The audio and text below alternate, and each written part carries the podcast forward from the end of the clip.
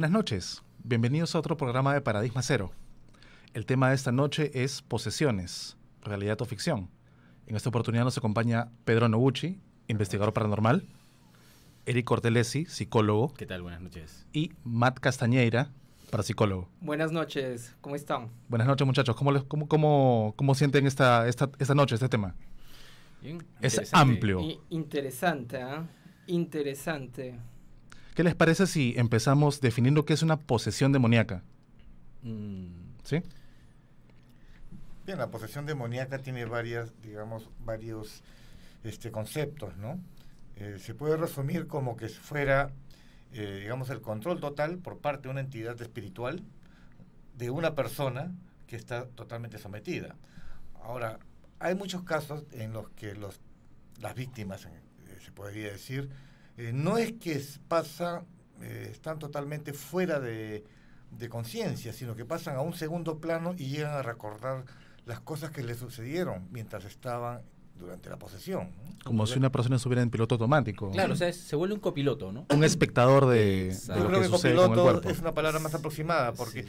es- siente, recuerda, escucha las cosas que está diciendo su cuerpo, sin embargo no lo está controlando y- Exacto. y, le es difícil Es eh, como- recuperar ese control. Exacto, ¿no? O sea, el tema de las posesiones eh, no es un tema de ahora, o sea, si nosotros revisamos la historia, se hablan de posesiones desde, desde los sumerios, ¿no? O sea, eh, eh, los sumerios atribuían la- muchas veces las enfermedades del cuerpo, ¿no? Eh, a la intervención de, de diferentes demonios, ¿no?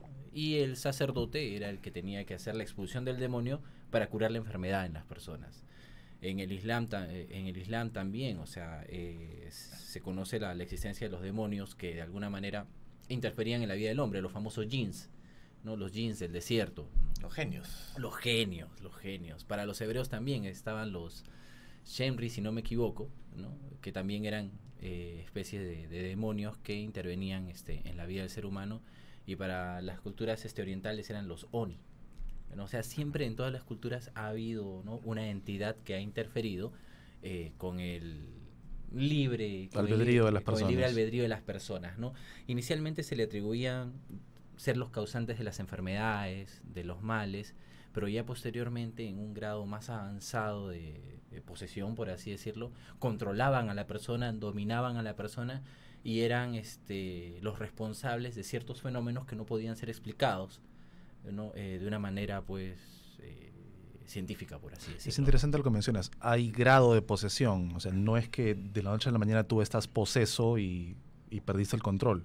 Hay un proceso de por medio. Hay un proceso, eh, más que nada, eh, estamos más eh, digamos, enterados por intermedio de la Iglesia Católica, que es la más cercana a todos nosotros, ¿no?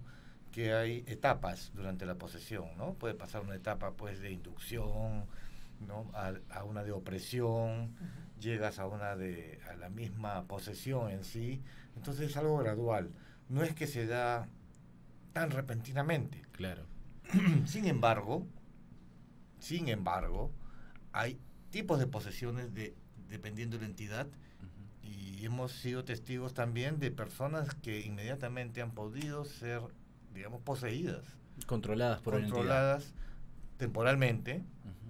Porque es, un- es muy diferente una posesión demoníaca a una posesión por una entidad en- de, un- de origen humano, Claro, o sea, llamarle, ¿no? habría que diferenciar que también no solamente este una persona puede ser poseída, po- puede haber una posesión demoníaca, sino puede haber una posesión por algún espíritu, ¿no? Algún, alguna entidad espiritual. Este, incluso eh, ya en los últimos años, cuando comienza el, el tema del New Age, ¿no? Eh, se habla de, de posesiones por seres este extraterrestres, alienígenas, ¿no? O iluminados. o iluminados, Sí. ¿no? Son, son poseídos para transmitir un mensaje y luego vuelven Exactamente.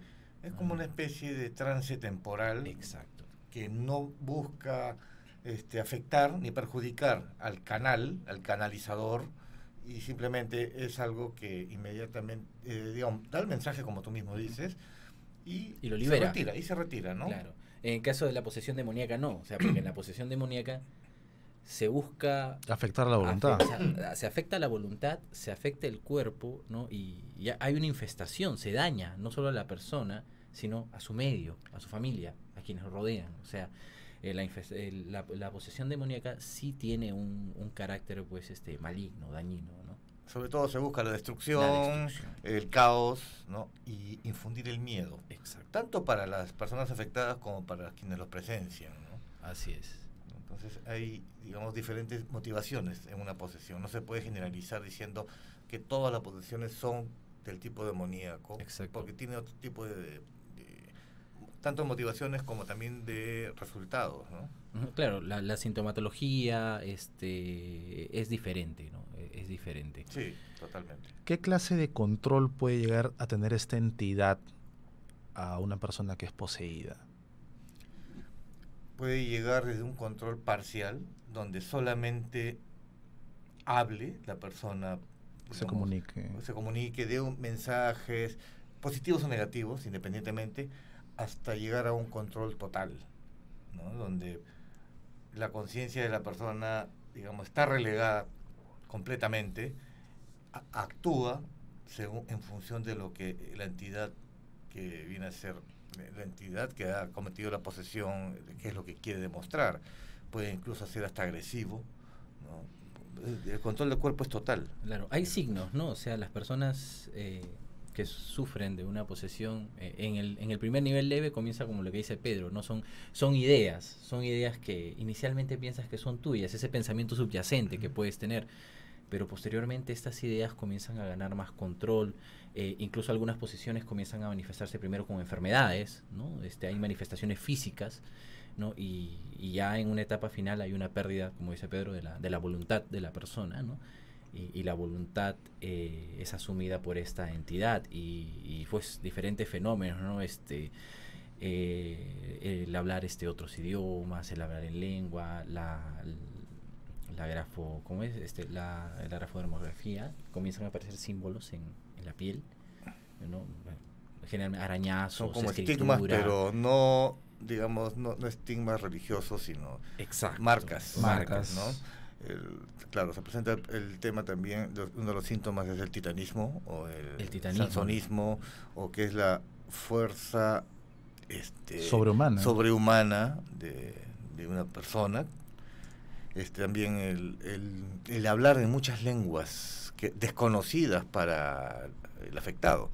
¿no? Eh, com- este es un fenómeno pues que se da muy a menudo justamente en posesiones demoníacas cuando empiezan a hablar lenguas muertas La como sumerio, la xenoglosia, Xenoglosia, llamada xenoglosia puede hablar en arameo, sumerio, lenguas muy antiguas ¿no? totalmente desconocidas para la persona que está sufriendo la posesión, ¿no? Este, también lo otro es, eh, en etapas más avanzadas, la respiración agónica, ¿no? El, el jadeo constante, constante. No hay, no hay paz en ese cuerpo. ¿no? Así es. Otro de los síntomas también es el que empieza a hacer alarde el espíritu que está este, sometiendo a una víctima, alarde de dones psíquicos, como por ejemplo clarividencia. La gnosis, el conocimiento. la profecía. La Sí. profecía, ¿no? El conocer cosas ocultas. ¿No? Es, el, es el, el juego típico que existe entre una entidad demoníaca y a quienes quiere someter, infundir miedo. Súper interesante. Tengo una pregunta eh, personal. ¿Se puede llegar a poseer un grupo de personas? ¿Por qué lo pregunto? Porque a veces cuando suceden estos casos de juego de Ouija en algunos colegios, un grupo de alumnos juega Ouija y de la nada todos están mal, todos dicen que la entidad les habla. Es un Mm. grupo de personas. ¿Qué opinan sobre eso? Podrían ser signos de lo que se conoce como infestación, ¿no? o sea, son afectados por la presencia, pero ser poseídas varias personas por una sola entidad, eh, bueno, en lo que he podido leer no, no, no he podido... Yo no lo creo. Personalmente, personalmente quiere decir que haya que hay un- un- una entidad que posea todo un grupo, no. Por ejemplo, hubo, no sé si se acuerdan, el caso de, de Iquitos, eh, cuando hubo Claro. el Charlie Charlie. ahí, Exactamente. y, bueno, ahí es inducción colectiva. Que Una histeria. Es una histeria, Una histeria colectiva, colectiva, definitivamente, ¿no? Eh, no- Lo, que- lo que dice Mate es bastante interesante, ¿no? Una vez que comienzan a, a- que comienza a darse un, un aspecto científico de la psicología, eh, de la psiquiatría, eh, muchos muchos este fenómenos o muchos casos que se conocían como pues posesiones comienzan a ser determinados pues, como esquizofrenia, trastorno disociativo de personalidad. Incluso hay un caso en el que Sigmund Freud, a través de la hipnosis, cura a una persona que decía estar poseída, ¿no? ¿No? Pero lo cura a través de hipnosis, ¿no? a través de modificación.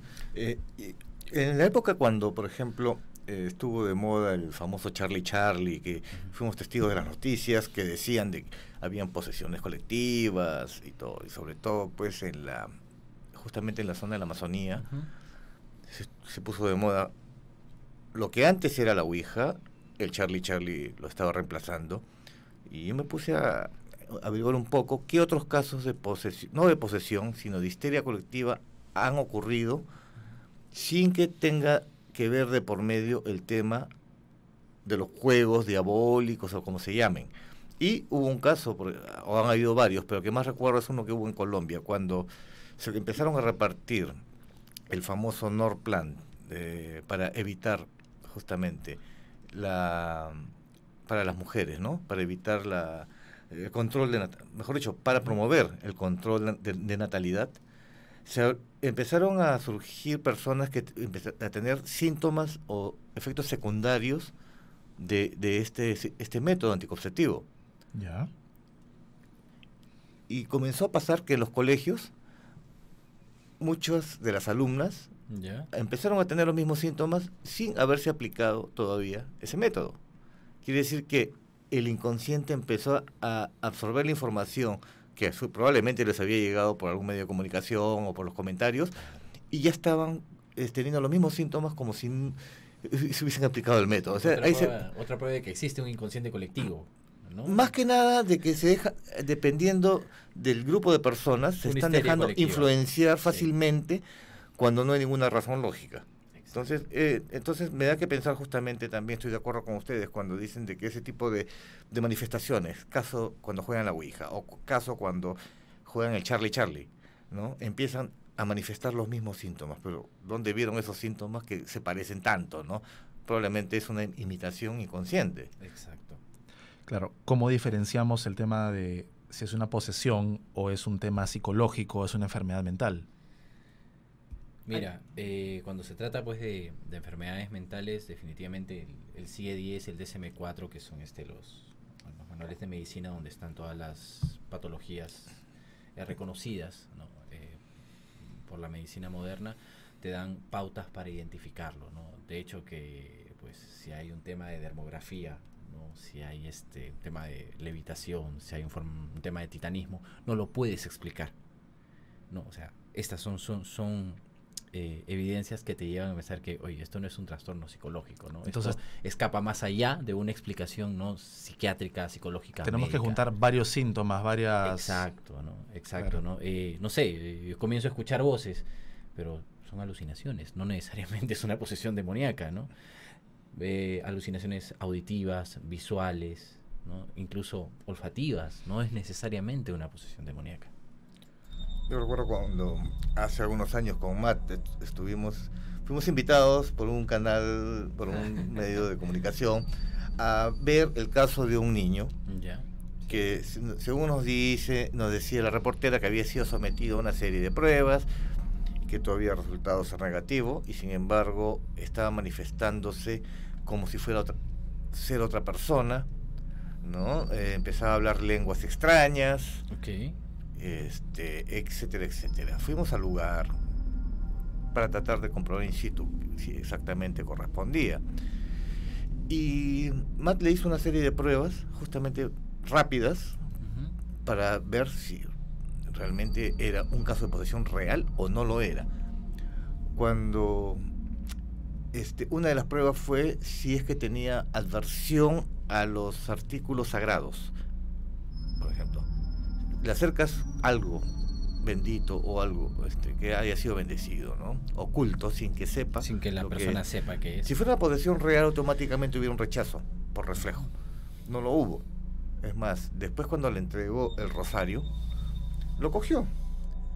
Lo que más parecía el niño era tener una especie de retardo.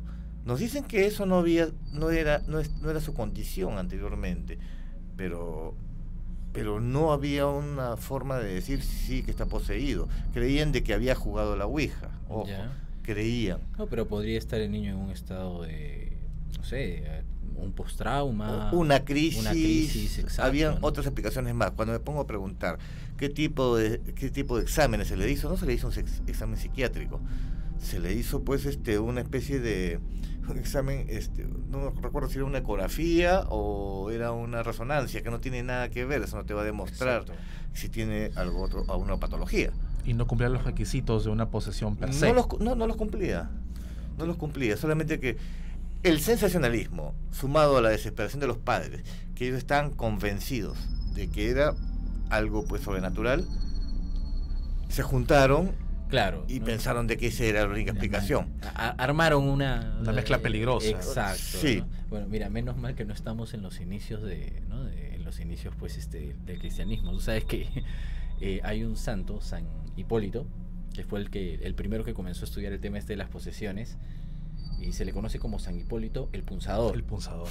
Exactamente. Porque él usaba un punzón para buscar ¿no? la marca, la marca que supuestamente deja el, O el- donde, el no, demonio. o donde no existía sensibilidad, Esa era la marca. esa era la marca del demonio. ¿no? O sea, al tipo lo dejaban pues, ¿no? Peor que muñequito vudú, ya no sentía nada de dolor, pero esa era la marca ¿no? ¿Te das cuenta? Menos mal que hemos evolucionado desde ese entonces. No, pero una cosa que yo quería decir en serio es que cuando fuimos a ver este caso con Pedro, eh, hasta he pedido al niñito que me dibuje un cuadrado y un círculo. Es decir, eh, pruebas tontas, ¿no? Ni siquiera podía dibujarlo. Entonces, había, había varios factores en sí que me llevasen a llevar que la persona no estaba nada poseída. Pero aquí quiero agregar algo y algo que no me gustó por nada es que el canal de televisión lo editó de tal forma que pareciese una posesión y eso eso fue algo que no me gustó Claro, desvirtúa el tema totalmente. completamente y estamos hablando de un menor ¿entiendes? que si yo fui con Pedro para ayudarle y desviaron todo el tema que si, si no hubiese posesión automáticamente ya el caso no servía a nada ponerlo en la lo dejaron en punto de interrogación pero la forma como lo editaron por ejemplo cuando le he dado el rosario bendito y que pararon la imagen al momento al momento de entregarlo así, Congelaron la imagen ya congelaron para la darle imagen. dramatismo. Claro. Entonces, son cosas así que a mí personalmente no, no me ha gustado, no me ha gustado para nada. Claro, no es ético manipular la información para que sea...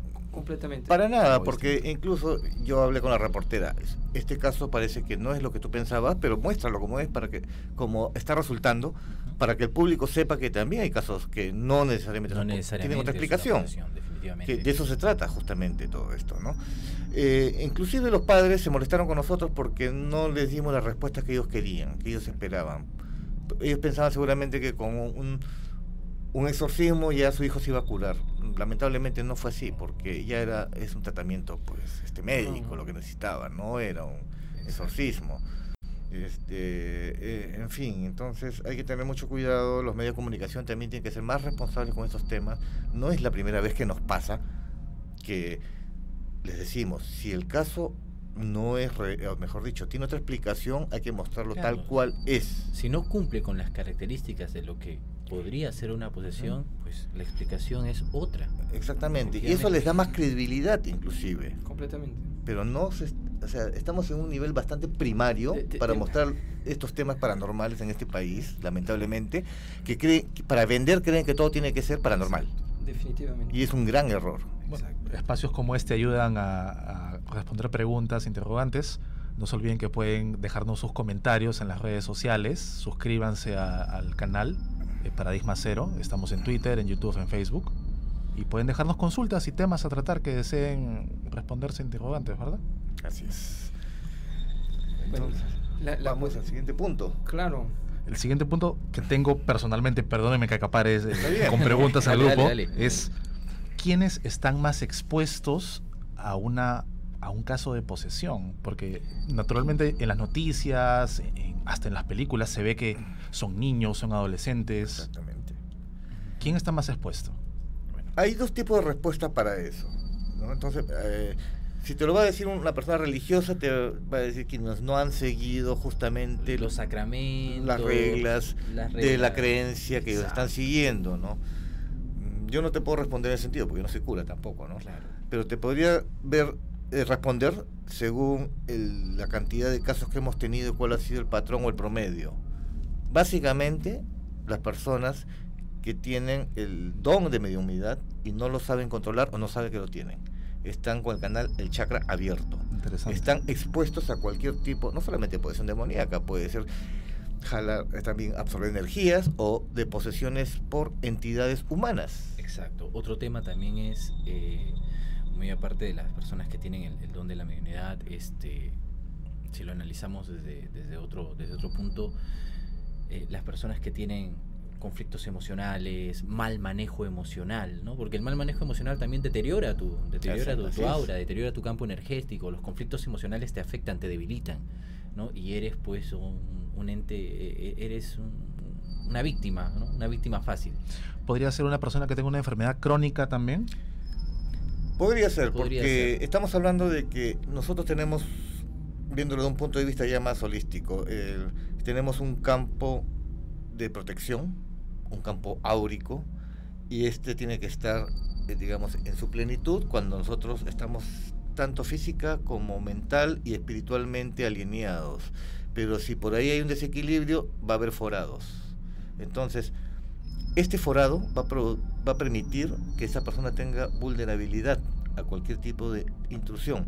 Hace mucho tiempo leí un libro que se llama justamente Las posesiones, pero lo interesante era que la autora era una psicoanalista y cómo llegó a tener o a empezar a creer este tipo de fenómenos que escapaban totalmente a su a, todo su dogma que tenía científico. Eh, eh, empezó a tratar pacientes con eh, problemas de personalidad y los sometía a regresiones o a hipnosis y resulta que comenzaban a responder otras personas que no eran, los pacientes. Bueno, empezó a, empezar a resolver inclusive los problemas que tenían estas entidades que se habían alojado en estos cuerpos y solo así los podía liberar. Era como una terapia al, que estaba dentro más que al paciente mismo. paciente mismo. Entonces, ¿cuál es lo interesante de todo esto? Es de que eh, ella explica pues que también hizo su propia estadística y quienes estaban más expuestos a una posesión eran, en primer lugar, este, personas que estaban bajo la influencia del alcohol, es decir, alcohólicos, bajo efecto de las drogas, o quienes se encontraban en el proceso postoperatorio aún bajo los efectos de la anestesia. Es decir, en esos tres estados tu aura se, debilita, se, debilita y eres vulnerable a, este tipo de intrusiones. Sí, completamente, completamente de acuerdo. Ahora lo que dices es que eh, muy aparte de esto de que encontraba diferentes entidades, eh, yéndonos al lado científico, eh, en muchos casos que han sido catalogados de posesiones, al final terminan siendo personas con trastorno disociativo de la personalidad, ¿no? tres, cuatro personalidades dentro de una, dentro de una sola persona. Y, no tiene ningún tema este, espiritual ni, ni demoníaco. ¿no? Totalmente psicológico. Es totalmente psicológico. No, pero es que ahora habla francés y ella, no habla francés. Correcto. Una de las personalidades es capaz de hablar francés. ¿Pero cómo lo aprendió? Mm. Hay, hasta ahora no sabemos cómo es que el cerebro aprende ciertas cosas. Pero, por ejemplo, tú de niño viviste tres años en, en un país donde se hablaba un idioma X. Vas, tu familia se muda, creces, llegas a ser una persona adulta y de repente comienzas a sufrir un trastorno disociativo de personalidad y una de las personalidades habla el idioma del país X. ¿no? Porque es un recuerdo subyacente en tu inconsciente. Wow. Y se libera. Y lo hablas perfectamente, ¿eh? porque fue algo que escuchaste por tres años a nivel inconsciente. Y lo puedes hablar. O sea, hay explicaciones. Hay explicaciones. Hay que buscarlas. Exacto, ¿no? No puedes de buenas a primeras decir esto es una posesión. Este es un caso de una, de una posesión demoníaca, de una posesión espiritual, ¿no? No, puedes decir eso. Es más, la misma iglesia, antes de decidir si se hace un exorcismo no, hay una serie de pruebas. Exacto. Y los pedidos que hay semanalmente de autorización para hacer un exorcismo se cuentan por miles. Tal es así que ya la iglesia eh, cuenta con un déficit de exorcistas, a tal punto que actualmente está dictando inclusive cursos para laicos para poder abastecer esa gran demanda. demanda, pero eso es interesante, ¿no? Porque el exorcismo es un sacramento, ¿no? El exorcismo es un sacramento, ¿no? Y, es totalmente diferente de una oración de liberación. ¿no? Ahora la pregunta es, ¿tú puedes liberar a alguien o puedes este, sacarle a alguien un demonio con una oración de liberación? ¿O es necesario el exorcismo? ¿Es necesario el sacramento? El principio es el mismo, el objetivo es el mismo, ¿verdad? Exacto. Liberar a la persona. El principio es el mismo, liberar a la persona, solo que uno se basa ¿no? Un dogma, que es la religión, es un sacramento que está establecido, incluso hay, está el ritual establecido, ¿no? Eh, y en el otro caso es una liberación que puede ser efectuada por cualquier persona, no necesariamente un sacerdote, pero una persona que tiene que estar de alguna manera preparada espiritualmente, ¿no? No es que buenas a primeras, yo agarro, hago mi, mi oración de liberación y no, vete, y se va, ¿no? Y definitivamente en todos sus sentidos, porque si hay algún desbalance no creo que pueda aportar algo la solución, ¿verdad? Y, otra de las cosas es que si se, trata, se tratara realmente de un exorcismo a una entidad demoníaca, habíamos hablado que una de las cualidades o características era el don de la clarividencia o precognición. Había muchos casos en, para evitar que la, entidad, eh, para evitar de que lo desalojen, ha empezado a decir todos los secretos en público en el momento del exorcismo al del exorcista. Del exorcista, exacto. Entonces, eso es, tiene un fin este, bastante claro, que es para bajarle la moral. Entonces, el exorcista tiene que tener una preparación muy especial para también enfrentar ese tipo de cosas. Una fortaleza psíquica, espiritual y conocimiento del tema. Así es. una persona cualquiera no se puede lanzar a hacer algo así. Exacto. Bueno, volviendo al tema de posesiones, este, creo que la forma más eh, común para prevenir eso sería mantener una vida tranquila, ¿verdad? No, no llegar a excesos. Un equilibrio. Un equilibrio. Equilibrio y además conocerse, ¿no? Porque está siempre este, mencionamos de que cada persona, todos somos psíquicos potenciales, pero algunos tienen este, la cualidad a flor de piel. Tiene que saber qué tipo de cualidad está más propenso a tener. Porque si tiene propensión, estado mediúmnico, tiene que saber cómo controlarse, cuáles son los síntomas previos y, cómo lograr bloquearse, por ejemplo. Claro, cómo protegerse. Pero si no sabes nada de eso, no sabes ni siquiera que tienes el don, te metes a cualquier lugar o te sugestionas o todo, entonces estás expuesto a cualquier cosa, no puedes ni siquiera visitar un cementerio. Exacto. Y precisamente hablando de cementerios, Hace un tiempo atrás, recuerda Francisco, cuando hicimos una incursión con Matt también, este, al cementerio de Ate. Okay. Y fue una incursión bastante interesante porque tuvimos muy buen material, inclusive hemos colgado dos videos eh, sobre ese tema. Eh, nos acompañó este, digamos, una participante que tenía justamente eh, el don de la mediunidad y en determinado momento nos dividimos en dos grupos para poder hacer también la, este, la investigación un poco más fluida.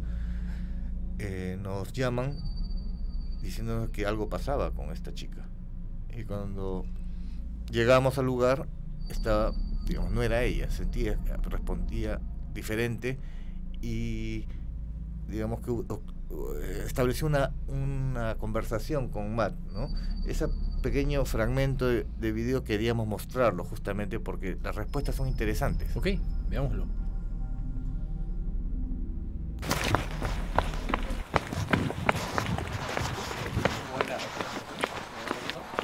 ¿Algo? ¿Cómo te sientes? ¿Cómo te sientes? Tranquila. ¿Cuál es tu nombre? ¿Hace cuánto tiempo que estás acá?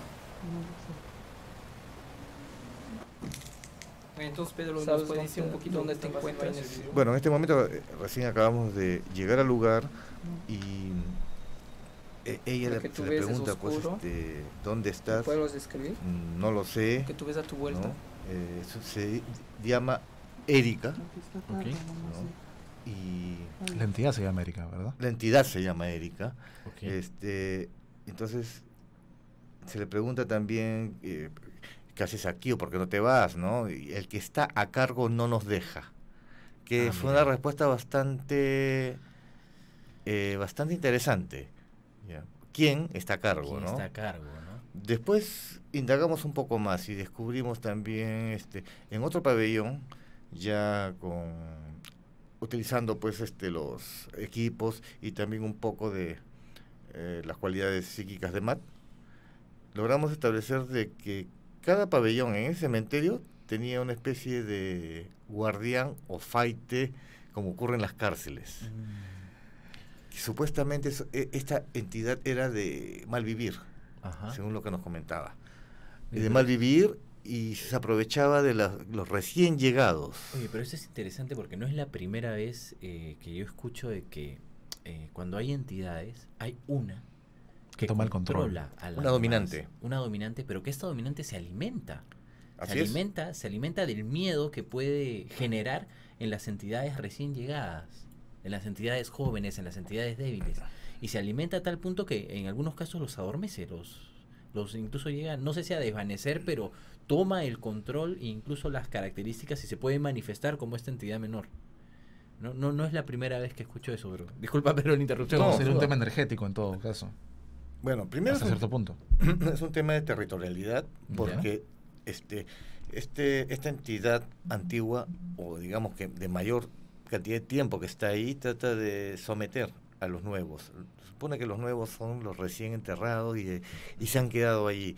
Hay una pregunta que siempre hacen las personas, ¿por qué no se salen del cementerio? no? Se dice que en, cuando se establece el perímetro de un camposanto, hay un ritual especial para justamente que sea un lugar donde no puedan entrar y salir así a libre albedrío. ¿No? Normalmente eh, en la magia también se utiliza ese tipo de conocimientos. In- incluso yo en algún momento leí que en algunos rituales eh, o en, algún- eh, en algunas culturas los cementerios, los camposantos tenían que estar rodeados por canales de agua. ¿no? Porque el, el- el ir, eh, o sea, el, el hecho, no el agua estancada, sino tenía que ser agua que Corriendo, que fluyendo. fluye, no, mantenía, era como una barrera, ¿no? Quizás esté relacionado, si lo hablamos ya un poco más científicamente, con los iones negativos que genera el movimiento del agua, es ¿no? posible. pero no los dejaba pasar, los mantenía y los contenía. No los contenía. Ay, es interesante porque el eh, ya si entramos en el tema de Claro, es que es un tema que toca otro tema y abarca- sí, definitivamente. tendríamos que entrar eh, a la magia ancestral de- porque se Exacto. aplica desde, esa- desde hace mucho tiempo, ¿no? mucho tiempo, ¿no? Entonces, pero que- un poco rápido le trato de responder por qué entonces se quedan ahí. Primero, eh, de- puede deberse a esa razón de que hay una especie de barrera, Ajá. ¿no? Barrera energética, pero la segunda es porque no los dejan. Alguien no los deja. Y ese alguien es, es como una especie del matón del barrio. Y parece que están divididos por sectores, porque recuerdo años anteriores, este cementerio lo hemos visitado, el de Ate Vitar lo hemos visitado varias veces, Ujú. ya, eh, por diferentes razones, por investigación y también con la prensa. En una oportunidad también entró, digamos, en, no sé si, eh, llamarle trans, fue una posesión en realidad, de una señora que nos acompañó que también altamente sensitiva, ¿no? Y entraba así eh, inmediatamente, pues, con una en posesión con una entidad. Y su comportamiento fue de un maleante, incluso hasta la forma de caminar, la forma de hablar. Cambió totalmente. Cambió totalmente. Incluso tenía rasgos misóginos porque detestaba a las mujeres. ¿no? Eh, eh, y nos decía pues que hacíamos nosotros ahí de una ma- muy mala manera. Por lo general una posesión va a, a ese, a ese ámbito, ¿no? A un tema hostil y si entras a un cementerio en ciertas circun- circunstancias y condiciones te expones a una posesión. Pero mira, que ya eh, tomando el tema este en los cementerios, eran posesiones espirituales. Claro, estamos no es demoníaca. No es No es demoníaca. demoníaca. No es demoníaca. Así es. ¿no? Y para esta posesión espiritual, por un lado está pues eh, la fuerza de la entidad, pero por otro lado lo que Pedro menciona, ¿no? el, el don de la mediunidad de la persona que no lo conocía, ¿no? O que, Que no sabía que lo tenía. Claro, que no O no sabía lo podía que tenía, controlar. o no lo podía controlar, ¿no? Así es. Y, y es pues un, un- un- un faro para, para todos los que están ahí alrededor. Así es. Ahora, puede ser que también no sea medium, pero puede ser que esté, un- como mencionábamos hace un momento, con todas las defensas espirituales muy bajas, ¿no? Y, y está expuesta esa persona. Entonces, tal vez hay una serie de mecanismos que se puedan mover para que esa persona pueda tener una intrusión de un, espíritu. Exacto. Ahora, una persona sana, una persona sana que no tiene una una deficiencia, un quiebre en sus defensas, en su estado espiritual, en su equilibrio pues eh, energético, puede invitar a una entidad que la posea. Esa es otra cosa. Esa es otra cosa. También no deja de ser una posesión, pero es otro mecanismo. Pero ya es, este, digamos, autorizado. autorizado. ¿no? Por invocación, Por invocación, por rituales, rituales. ¿no? Ya tú estás abriendo la puerta de tus defensas diciendo Exacto. que entre cualquiera. Que entre cualquiera. Eso también puede suceder. ¿no? Este, eh, la Iglesia Católica en la bueno desde la Edad Media hasta la, la Santa Inquisición pues ¿no? Eh, incluso sus mismos los mismos sacerdotes o monjas eran acusados de haber invitado al demonio a que los posea ¿no? y con eso justificaban ciertos Lo que era actos. causal también de ya de digamos Muerte en la este, hoguera, eh, de de la Inquisición, de, un, de, una eje- de un juicio un- sumario y una ejecución. exacto ¿no? O Muchos casos así se han dado. Vamos a hacer una invitación a que nos escriban en las redes sociales y nos dejen sus consultas sobre el tema o otros temas que desean tratar y que necesiten explicación. Pueden usar eh, Facebook, Twitter, YouTube. Ok. No, no, no, sí, es, e- es interesante. Y bueno, eh, habían pues este diferentes mecanismos y grados para detectar este el, tema de, la- de las posesiones, según la Iglesia Católica, ¿no? Y tocando, ¿no? y le echaban la culpa a las brujas. Bueno, es que las brujas tienen la culpa de todo, según la Iglesia Católica. ¿no? Las brujas y los brujos también tenían la culpa de las posesiones, ¿ah? porque la posesión podía ser por voluntad propia, la bruja era poseída por el diablo, o la posesión podía ser a través de un objeto, ¿no? De un objeto personal que el brujo hechizaba y se lo regresaba a la persona para que sea poseída por el diablo. Esa era la siguiente pregunta. ¿Los objetos pueden ser poseídos? ¿Los animales pueden ser poseídos? La, eh, la Iglesia Católica creía, eh, durante la época de la Santa Inquisición, que no solamente las personas podían ser poseídas, sino los animales también. Y no te imaginas la infinidad de gatos, perros, cerdos, reses que fueron sacrificadas porque estaban poseídas por el diablo.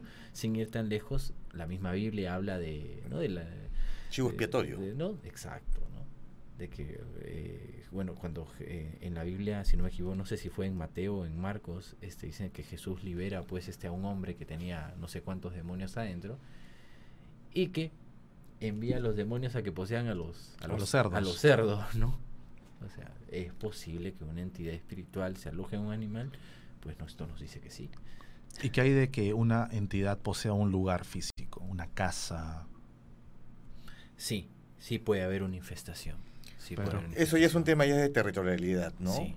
Eh, ahora, hay diferentes razones. También una puede ser un ritual que hayan hecho en el lugar, han abierto un portal y que prácticamente está bajo dominio del espíritu que han invocado. Y por otro lado, puede ocurrir de que hay- lo hayan enviado a través de algún trabajo de hechicería para justamente eh, perjudicar a las personas que los viven habitantes ahí. que viven ahí. Entonces, eh, eh, toma posesión del lugar, por eso se llama así, ¿no? Para hacer la vida insoportable de las personas que, que viven allí, ¿no?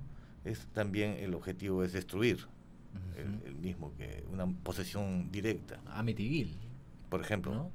Exacto, ¿no? La, la- la posesión estaba en la casa, pero los que llegaban a vivir ahí, ¿no? Al final sufrían la, sufrían este eh, los síntomas de la posesión y, y terminaba con la destrucción de la familia, o sea, su muerte.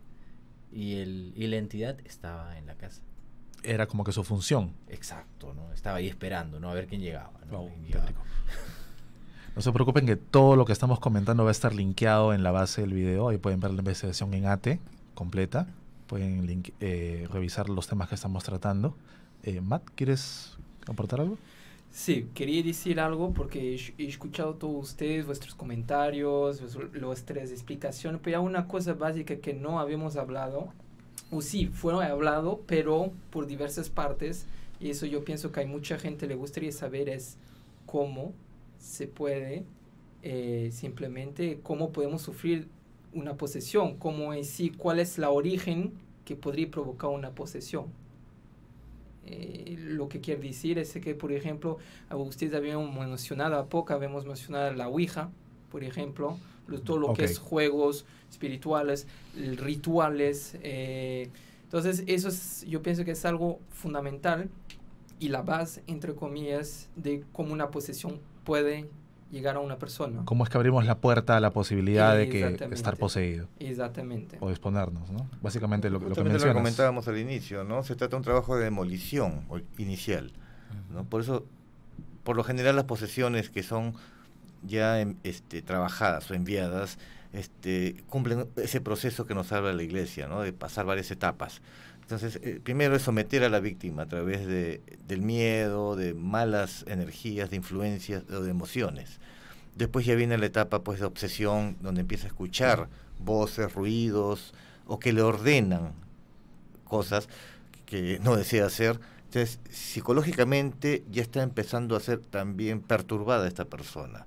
Cuando todo esto se va acumulando, la persona se va debilitando, ahí es donde ya está más expuesta y ocurre lo que es Claro. la intrusión del- de un espíritu. Pero ahí estás hablando principalmente de las Del fas- proceso. del proceso. Claro. Lo que yo estoy Claro. preguntando, lo que estoy diciendo, para que la gente entienda bien, es cómo una persona, antes de llegar a ese proceso, podría sufrir de la posesión. Mira. Estamos diciendo del tipo de juegos que existen. Claro, o sea, las eh, personas, las personas, eh, según la religión cristiana, eh, pueden ser poseídas por el demonio a través de prácticas espiritistas, a través de eh, prácticas paranormales como la lectura del tarot, este, la ouija.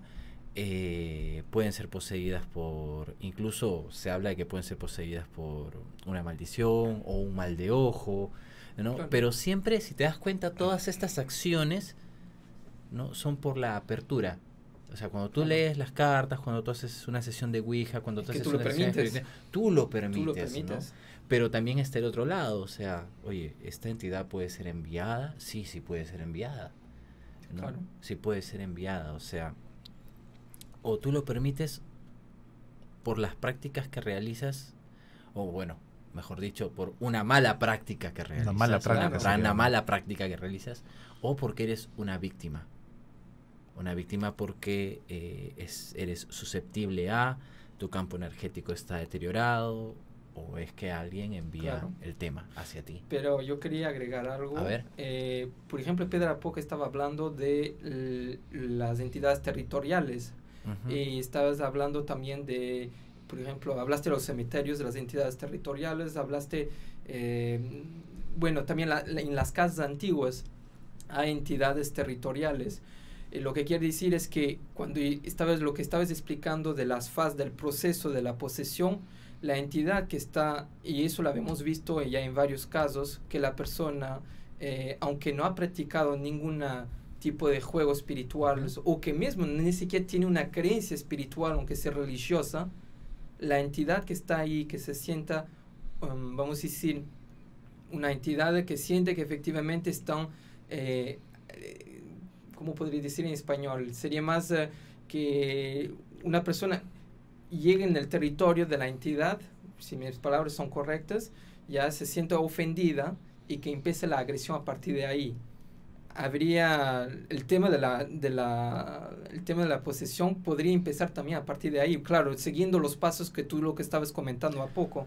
Sí, ahora no necesariamente una posesión originada por una entidad humana es porque se siente transgredida en su territorio, porque también puede ocurrir de que desea comunicarse y el único canal que tiene es el medio que se le presentó en ese momento. Claro. Entonces, ahí hemos, por ejemplo, recibido muchos mensajes de ese tipo, Claro, es que hay una diferencia. o sea, porque o- estás pidiendo ayuda. O, o la persona, o el medium sabe que es medium y va a hacer la comunicación, o la persona no, No sabe que es medium. y sufre la Exactamente. posesión. Hace un momento es que mencionaste de que como digamos este probabilidades de sufrir una posesión, la ouija o el tarot, ¿no? No tampoco quisiera que el público se horrorice o que estamos siendo demasiado Ah, No, se habló de una, de una mala praxis. de una mala eso. praxis, porque hay que recordar, la Ouija ha sido una herramienta de los espiritistas hace mucho tiempo, pero Definitivamente. cuando lo manejaban, sobre todo en la, primera, en la segunda mitad del siglo XIX, cuando se formaban las grandes sociedades espiritistas, conformados generalmente por personas de la sociedad científica. no hubo, no se ha reportado un caso de ese tipo, Exacto. pero sí habían mediums co- que controlaban perfectamente sus canalizaciones, ¿no? El problema surge cuando se comercializa, se banaliza y está el acceso de cualquier persona o de cualquier joven, Claro, sin vas- ningún conocimiento vas como a si fuera. una tienda y compras tu tablero Ouija, ¿no? Yo Como si recuerdo lo- fuera la, la década monopolio. de los 70 Claro, Hasbro sacó la Ouija como un juego de mesa. Exactamente, ese fue Parque Brothers, pues. Parque Brothers, ¿no? sí. Y recuerdo que fomentó tanto de que ya las reuniones de, de- ya del té de tías que decían antes que ya no jugaban bridge ni canasta, ya jugaban Ouija. Exacto. Y si no tenías los medios, si eras un escolar que no podías comprarte un- una Ouija de Parque Brothers, fácilmente lo hacías en una hoja con tu lapicero Y tu monedita. y tu monedita, ¿no? Entonces, el problema es la accesibilidad, ¿no? Y quiénes lo hacen, no tanto el objeto en sí. Exacto, por eso eh, cuando menciono todas estas prácticas, o sea, eh, la doctrina cristiana te dice que son, ¿no? Que son este causales de, pero realmente la causal es la mala praxis o no tener la capacidad o no haber estado listo para realizar la práctica, ¿no? No, no, La práctica de... eh, sucede lo mismo, o sea, tú vas a efectuar un deporte y si no estás calificado para Te él, vas a lesionar.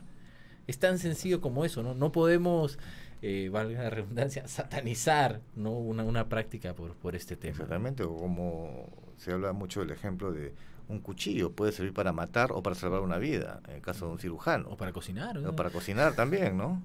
Entonces, gustaría depende saber- de quién lo use. Nos gustaría saber qué opina el público al respecto. Así, si tienen preguntas que nos escriban y Sí, vamos a ir déjenos respondiendo. sus consultas, por favor.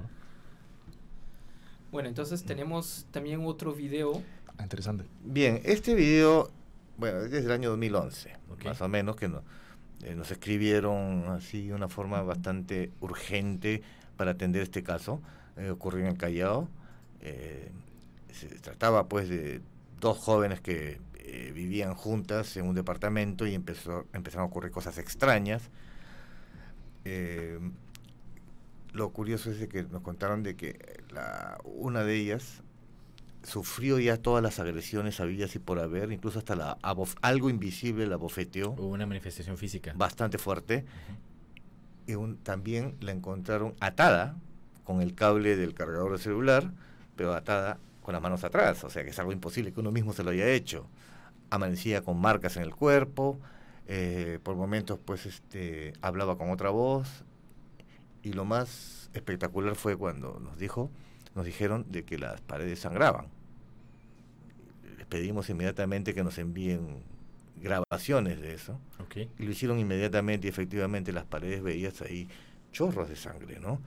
Pero este nosotros hasta que coordináramos ir hasta allá, más o menos hacer un promedio de dos días, juntar al grupo y poder ir, porque no es que no somos el 911 que nos llaman y ya estamos Exacto, listos, no Y somos bomberos. corriendo a ver el, No, hay que eso eh, tienes que preparar todo, ¿no?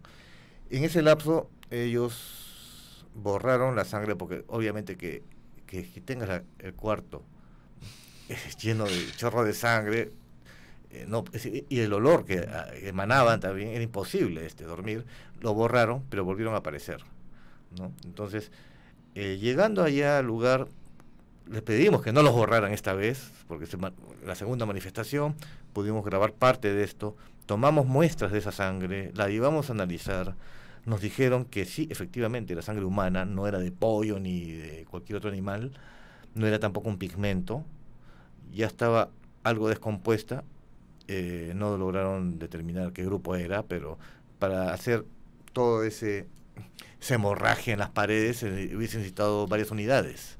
Ok. ¿no? Entonces fuimos al lugar y lo que vamos a ver justamente es cuando, perdón, está brotando la sangre y luego el momen- eh, fuimos acompañados de un liberador de la iglesia carismática que a través de sus oraciones este, empezó el proceso de liberación porque no solamente fue uno solo. ¿no? Eh, vamos a ver sobre todo las, la transfiguración de un rostro, porque al principio uno puede pensar, "Ah, puede estar fingiendo, puede tener esquizofrenia, ¿no?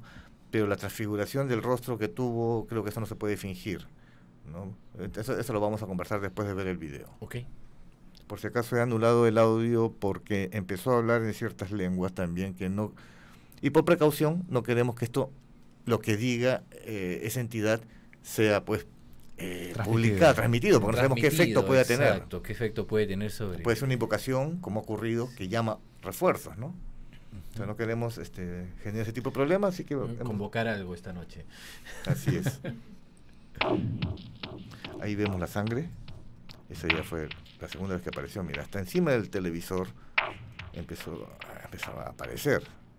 Ahí estamos tomando algunas muestras, gracias a las recomendaciones de un coronel de criminalística, cómo debíamos tomar la, la muestra. La muestra.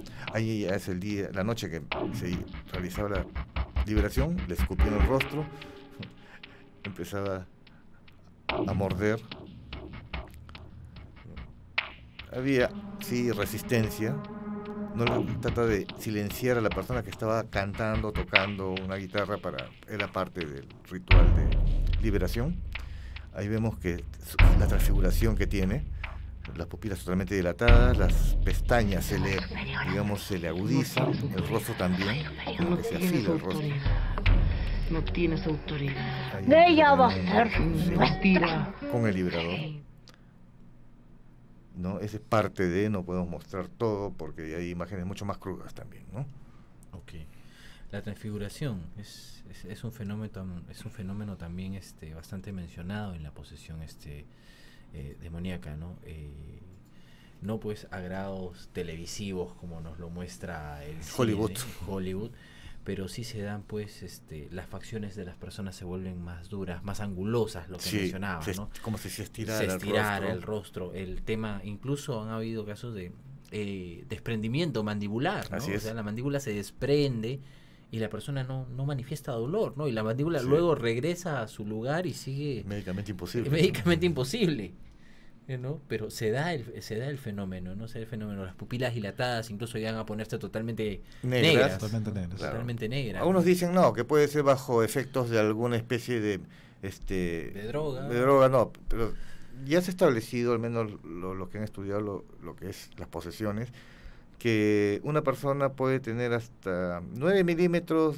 digamos que podría considerarse que está bajo los efectos de algún tipo de droga, ¿no? Pero más de 11 ya eh, No hay explicación. no hay explicación médica. Exacto. Y los exorcistas ya lo toman como un síntoma de, de La posesión posesión, ¿no? La pupila negra, ¿no? de 11 milímetros para arriba. Entonces son cosas que son imposibles de, de imitar o de tratar de reproducir. ¿no? Así es como el olor desagradable que también que pueden desprender. Exacto, ¿no? Exacto. La misma persona comienza a desprender un, un humor diferente. Fétido, fétido. hasta puede, hasta como de un cadáver, en realidad, ¿no? Entonces, eso- esas son cosas que no se pueden imitar. Y cuando una persona, ok, se identifica que existe una posesión, se empieza el tratamiento, el exorcismo, lo, lo que llega, ¿cuánto tiempo puede tomar liberarla? Uf, Eso es... Yo imagino que no es una sola sesión, no, no, no. dependiendo de qué tipo de entidad sea, Exacto. cuántas sean también. cuántas sean. Sí, porque hay posesiones múltiples, o sea, pueden Exacto. entrar varias entidades. Varias ¿no? entidades en una persona. Y por otro lado, también este creo que valdría mencionar, eh, no sé si denominarlo habilidad, pero sí la capacidad del, del exorcista del liberador, ¿no? Porque eh, dentro de, por ejemplo, dentro del ritual del exorcismo, eh, si bien es cierto están los rezos y demás, pero el exorcista no puede, o sea, no toma poder de la entidad hasta conocer su nombre. ¿no? Porque el nombre le da el poder al exorcista para poder expulsar a la entidad. ¿no? Y, y hasta llegar a ese punto, pues en los casos más conocidos que ah, de exorcismo, pues pueden ser meses, meses o años incluso. Es una lucha de años. resistencia, porque, Exacto, voluntades. Eh, el exorcista puede liberar temporalmente a, una, a un poseso, pero si no lo envías a donde tiene, de donde vino, puede volver a regresar, Exacto. puede volver a entrar. Ahora, hay un caso también interesante que eh, he estado más o menos concluyendo a través de estos años, de que el espíritu puede salir por partes. Es decir, te exorcizan la primera vez, liberas una parte, ese espíritu puedes sacarlo, digamos, una parte energética, Por pedacitos. por pedacitos, en otras palabras. Pero basta con que quede un pedacito y no lo y lo dejes allí para volver a contaminarse, Reinfestar a la persona. infectar a la persona. Entonces, por eso tiene la, la liberación que ser total. No puedes dejar rezagos. Es como una enfermedad. Un exorcismo, oh, perdón, ¿una posesión puede pasar de una persona a otra? Sí, La entidad. sí, La sí, entidad sí, sí, puede sí. pasar de una persona a otra. Claro que sí. Claro que sí. Es más, hay personas que incluso en medio de su desesperación retan al espíritu que está ahí y dice, mejor entra en mi cuerpo, ¿no? Y se han dado casos de que han servido de, de anfitriones a la entidad. ¿Y la persona que originalmente era poseesa queda liberada? O, Queda Sí, liberada, queda ojo, liberada. queda liberada, pero sigue siendo susceptible a la posesión. Exacto. claro, no, ¿no? O sea, no has curado ese cuerpo, ese espíritu, no ha alcanzado cerrado la puerta. Exacto, no ha cerrado la puerta. El ente simplemente, ¿no? Este, de una caja abierta en la que estaba, tú le has dicho, tú, tú le has abierto igual, ¿no? Le has abierto otra caja y pasa acá. Pero puede estar Jugando, con todos. Exacto. Y puede pasar de una a otra persona si todas las personas son potencialmente este, propensas a una posesión, pueden saltar, ¿no? Entonces, eh, este, se ha dado en familias que coincidentemente todos también eran propensas a, a la mediunidad. Exacto. Entonces, y así juegan psicológicamente, ¿no? Primero uno, después el otro. Entonces, a a veces una primera interpretación que puede dar una persona es decir, uy, todos están poseídos. No necesariamente. Puede ser que primero uno, después el otro, después el otro, se van rotando, ¿no? Así es. Súper interesante. Creo que debemos cerrar el programa aquí porque podríamos hablar horas sobre el tema. Es muy amplio. Definitivamente vamos a volverlo a tocar. Pueden dejarnos sus consultas en las redes sociales. Eh, estamos en Facebook, estamos en Twitter, estamos en YouTube. Eh, escríbanos, cuéntenos sus casos y vamos a tratarlos en, en vivo Hasta la próxima cita, todos los viernes a las 10 de la noche. a las 10 de la noche. Ok. Gracias por acompañarnos, chicos. Buenas noches con todos. Y gracias al público.